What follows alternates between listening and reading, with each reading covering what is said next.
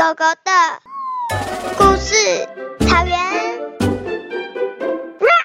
懒惰的小螃蟹。从前，从前有一只小螃蟹，它每天都不想要工作找食物，都要爸爸妈妈帮它找。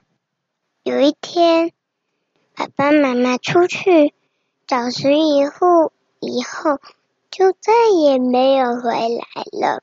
小螃蟹也没有管什么，就继续在家等着爸爸妈妈来。但是越等越久，爸爸妈妈还是没有回来，所以他就想了个办法，他决定。要去找爸爸妈妈。他走出家门，走到海边的时候，觉得脚好酸呢。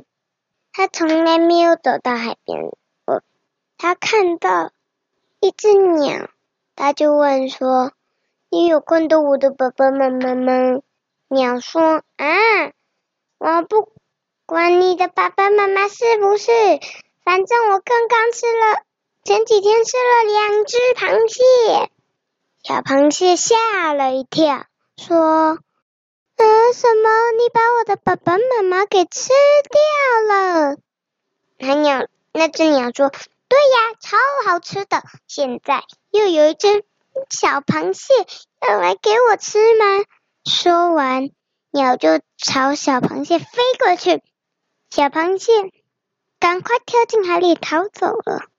鸟就在上面想，竟然抓不到它，我就请我在水里的好朋友大鱼帮我把它抓上来。于是，大鱼有一天就跑到小螃蟹家说：“小螃蟹呀，嗯，小螃蟹啊，小螃蟹，你在跟着跟在我的背上。”跟着我来，小螃蟹说：“什么？你要带我去哪里？”大鱼说：“我要带你去找你的爸爸妈妈。”鱼才刚说完，小螃蟹就说：“太好了！”说完就跳上鱼身上，鱼游啊游啊游，游到鸟面前，把小螃蟹举高高。